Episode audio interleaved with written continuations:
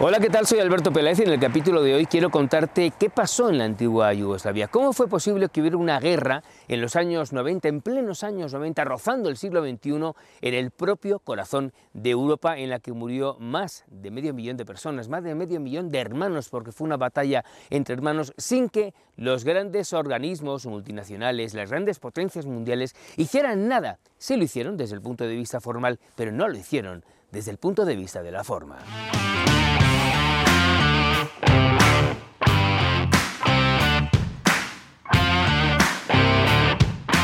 Europa, la Europa culta, la de la creación de la democracia, la de Sócrates y Aristóteles, Europa, la Europa de la academia, de Diderot, de D'Alembert, de los enciclopedistas, de la separación de poderes, Europa, la Europa de Shakespeare, de Cervantes, de Molière, la Europa de Hobbes, de Lutero, de Miguel Ángel, de eh, Rafael, de Danuncio, esa Europa a la que se le llena la boca de libertad, de justicia, de democracia, esa Europa que se siente única y unida, ha cometido errores La guerra de la antigua Yugoslavia es el caso más reciente.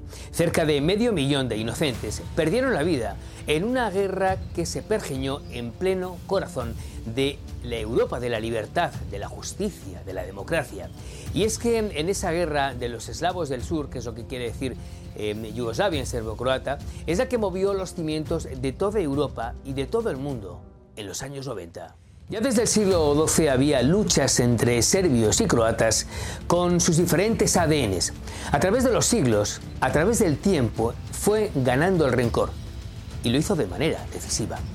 El imperio otomano se hacía cada vez más grande. En 1389, cuando los invasores derrotaron en la batalla del Kosovo al ejército de los serbios del rey Lázar, se instalaron en esa parte de Europa. A partir, de, a partir de ese momento empezó una dominación del Imperio Otomano que duraría más de cinco siglos. Ese Imperio Otomano y su religión, el Islam, que se convertiría en el eh, nudo toral de la guerra y de la desintegración de la ex Yugoslavia. Las guerras se sucedían a través de los eh, siglos. 1914 marcó un hito. El joven serbio Gavrilo Prisic, con eh, menos de 20 años de edad, asesinó en Sarajevo al archiduque Francisco Fernando de Austria.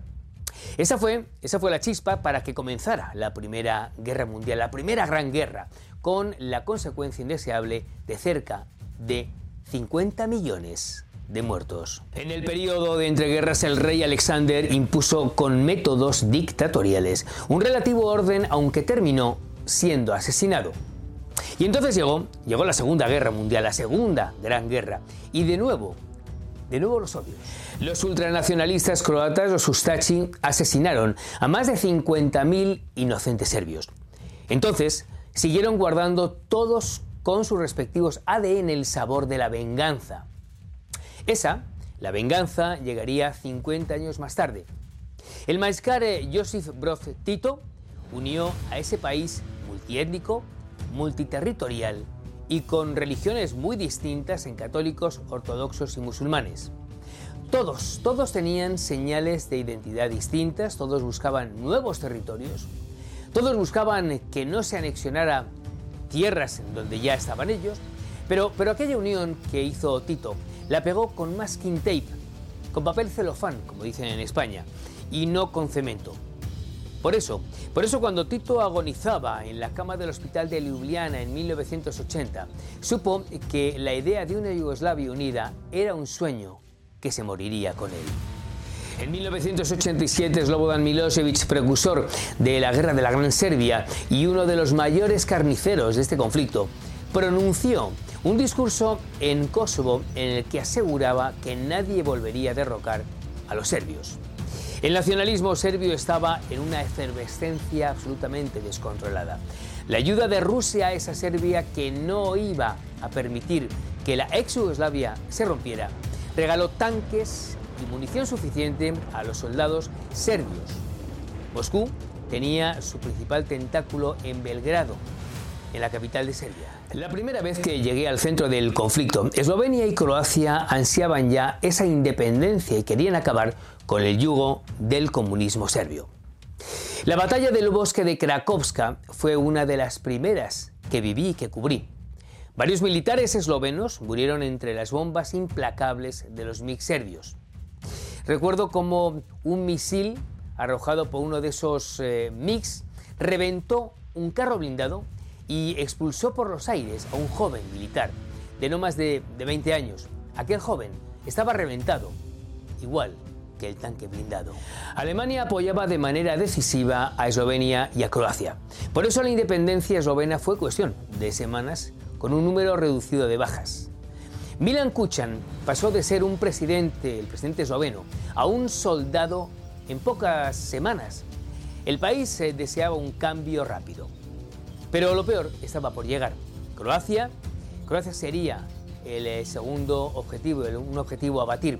A los croatas les costó la independencia muchos, muchos miles de muertos. Los serbios no olvidaban la carnicería que perpetraron en la Segunda Guerra Mundial contra el pueblo serbio. La venganza, por lo tanto, estaba servida. Y mientras aquellos hermanos se destrozaban porque eran hermanos, unos y otros, Europa, la Europa culta, la ordenada, la democrática, no hizo nada para remediarlo.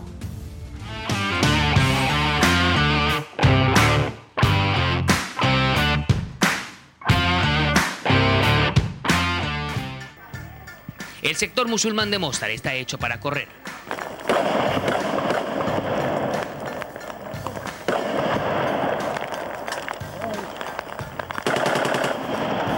Desde el sector oeste, los francotiradores croatas disparan contra los transeúntes.